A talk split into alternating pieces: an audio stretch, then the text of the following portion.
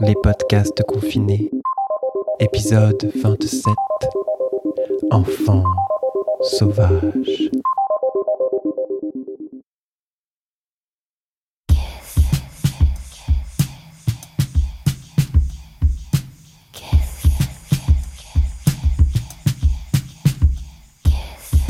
Il s'était entendu bien souvent répéter l'injonction de sa mère concernant l'importance de l'amour dans une relation sexuelle.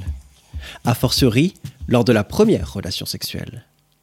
Il se souvient avoir repoussé mollement des cohortes de filles brûlantes d'en recevoir, lui-même à peine conscient, complètement défoncé qu'il était les samedis soirs de ces années-là. Il a pu remarquer depuis qu'il n'avait pas fait de vraie crise d'adolescence. Il s'était contenté de se bourrer la gueule discrètement, mais néanmoins férocement. Il se disait aujourd'hui que s'il s'était révolté plus tôt, il aurait baisé plus tôt. Et mieux.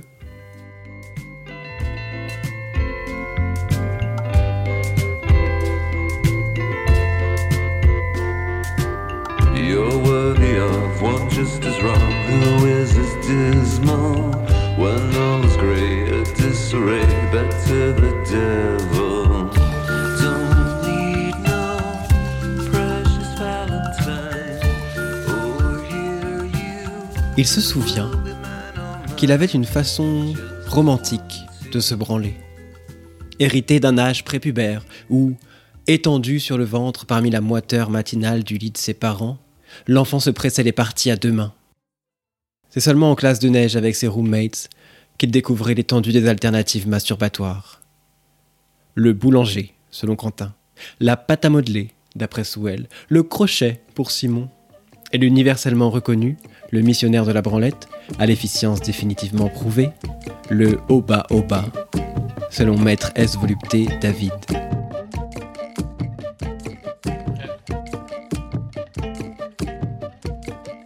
Il eut un peu honte d'exposer la sienne, qu'il n'avait jamais pris le temps de gratifier d'un nom, et qui ne fit pas l'unanimité.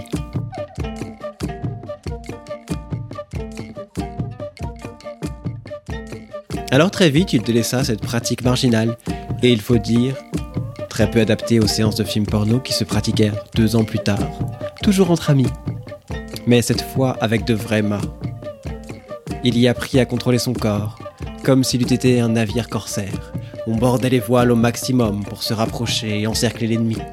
Puis on lâchait une bordée de mitraille translucide et les richesses adverses étaient nôtres. L'espace d'un festoiement éphémère d'essence.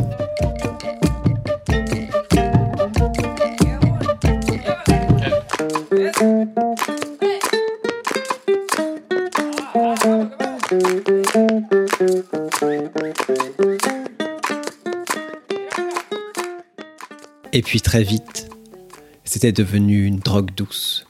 Le porno, Internet, la pornographie. En solitaire, il s'y adonnait désormais. Navigateur intrépide, bravant les interdits et les contrôles parentaux. De temps en temps, il se faisait choper. Et vas-y, que je te rabâche, ces images font mal aux yeux, etc. Pourtant, il flippait pas mal quand le soir, en lieu et place de l'habituelle plage du sud propice au sommeil, lui revenait l'image récurrente d'un trou du cul dilaté par le martèlement d'un bélier. Telle la porte de la forteresse des hommes, meurtrie par les orques maléfiques dans le Seigneur des Anneaux qu'il avait adoré.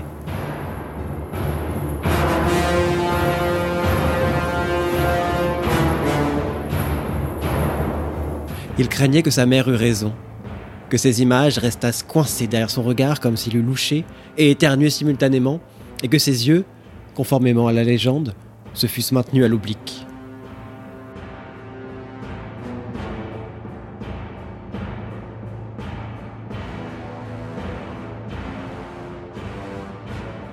Mais le Père Noël n'existait plus depuis longtemps, et l'adolescent, lassé dénoué, était en passe de devenir un jeune homme, à l'esprit vif, qui l'aiguisait depuis un temps déjà sur ses lectures.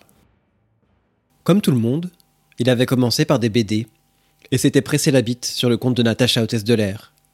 Puis vint le règne de fluide glacial, que sa mère lui payait lorsque la couverture n'était pas trop explicite.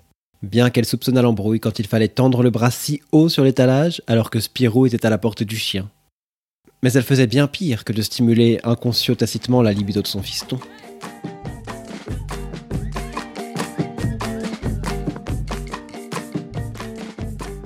Elle lui offrait matière à penser, interpréter, idéaliser la sexualité des adultes de la fin du XXe siècle en abandonnant aux chiottes les derniers Marie-Claire, elle et autres psychologies.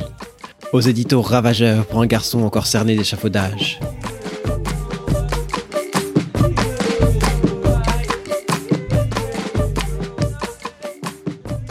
Toute bisexuelle, titrait l'un. Les secrets du clitoris, un autre. Ou bien l'envie d'avoir envie. Il s'oubliait littéralement aux toilettes, pour ne revenir au monde qu'au moment où son père ébranlait la porte en bois derrière laquelle se mélangeaient odeur de merde, érection latente et désir de comprendre, connaître. Généralement, son géniteur hurlait avec tact. T'es tombé dans le trou ou quoi?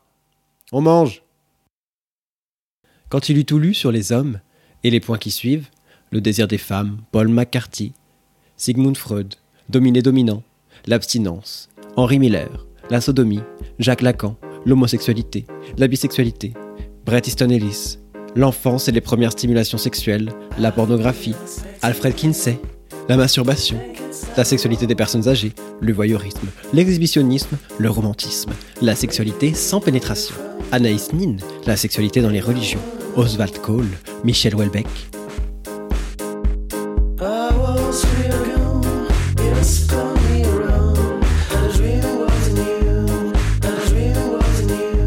Il se trouva une copine qui fit des envieux, et ensemble ils découvrirent la fellation, les mots crus comme stimulants, la sodomie, le moulage d'un sexe en érection, la brutalité comme excitant, le fétichisme, l'échangisme, la lecture à voix haute de passages de Henry Miller. À peu près dans le même temps, il décida d'aller voir un psy.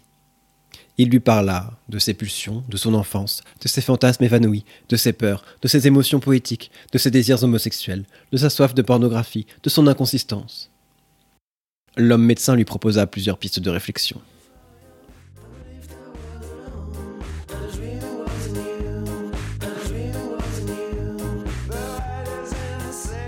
Entre 20 et 40 ans, il introduit sa pine dans et dans le désordre un tuyau d'aspirateur, un rouleau de papier toilette. 24 filles de moins de 20 ans, 7 de plus de 50 ans, 12 entre les deux, une bouche de pute espagnole, 8 hommes. Entre 20 et 40 ans, il s'introduisit, ou fut introduit par et dans le désordre, 7 sexes d'hommes, 10 gonnes michées, 3 billes de verre d'un diamètre de 3 cm chacune, une bouteille de vin, un manche d'aspirateur, 57 produits de douche.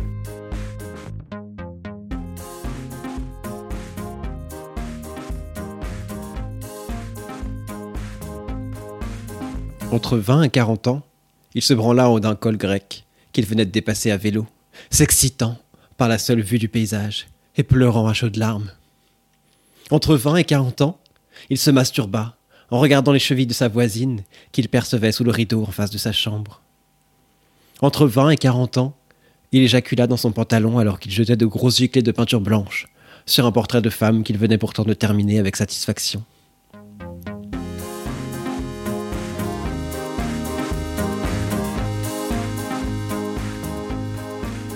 Entre 3 et 40 ans, il avait eu le temps de former une sorte de rapport Kinsey personnel, un brouillon, un échantillon presque exhaustif des pratiques plus ou moins courantes sur cette terre.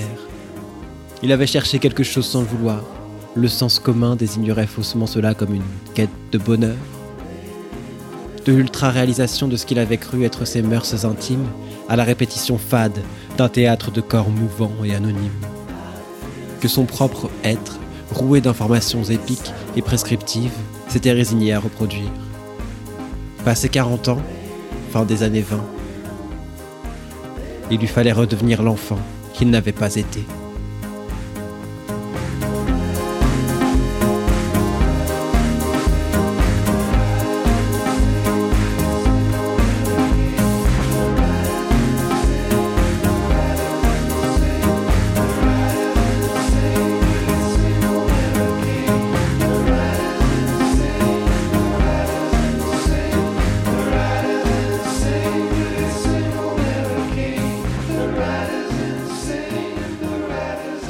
De Igor Varitel.